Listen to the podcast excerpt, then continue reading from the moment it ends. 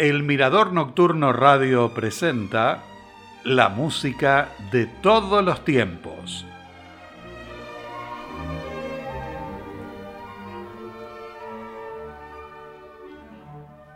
Con nuestro saludo de bienvenida iniciamos el programa de hoy dedicado a oberturas, coros de ópera y dúos de amor. Los cuentos de Hoffman es una ópera con prólogo, tres actos y epílogo con música de Jacques Offenbach y libreto en francés de Jules Barbier. Se basa en una obra que Barbier y Michel Carré escribieron sobre los cuentos de Ernst Theodor Amadeus Hoffmann. Offenbach murió el 5 de octubre de 1880 y la ópera quedó sin terminar. Ernest Giraud completó la orquestación y le agregó los recitativos. El número más famoso de la ópera es el dúo Belle Nuit o Nuit d'amour, más conocida como La Barcarola. En el tercer acto la acción transcurre en Venecia. La cantan Giulietta, una cortesana veneciana, y Niklause, el joven acompañante de Hoffman, junto al coro. La Barcarola es el canto de los gondoleros venecianos, un canto lánguido y sensual. Como detalle curioso, Offenbach no compuso el aria pensando en los cuentos de Hoffmann. La escribió para la ópera Las Hadas del Rin, que se estrenó en Viena el 8 de febrero de 1864 y quedó olvidada.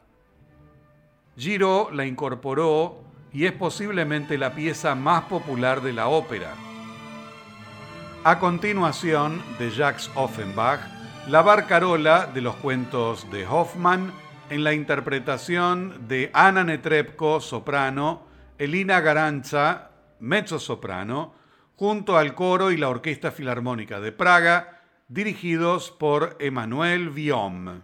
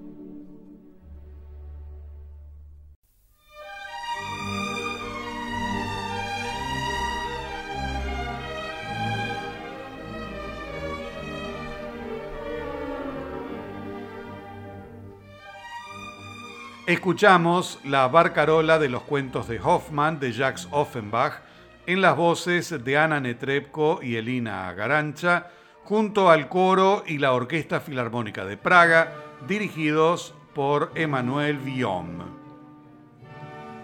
Madama Butterfly es una ópera en tres actos con música de Giacomo Puccini y libreto en italiano de Giuseppe Giacosa y Luigi Illica. Puccini se inspiró en el cuento Madame Butterfly de John Luther Long y en la novela Madame Chrysanthème de Pierre Loti. Se estrenó la noche del 17 de febrero de 1904 en el Teatro a la Scala de Milán y tuvo muy mala recepción por parte del público y también de la crítica. Posteriormente, Puccini revisó varias veces la obra y en 1907 presentó la versión definitiva. Entre 1915 y 1920, la cantante de ópera más conocida de Japón, Tamaki Miura, obtuvo fama internacional por sus interpretaciones como Chocho-san. Su estatua, junto con la de Puccini, se encuentra en el Jardín Glover en Nagasaki, la ciudad donde está ambientada la ópera. Seguidamente, de Giacomo Puccini, el intermezzo del segundo acto de la ópera Madama Butterfly, interpretado por la Orquesta Filarmónica del Teatro a la Scala de Milán, dirigida por Riccardo Shaili.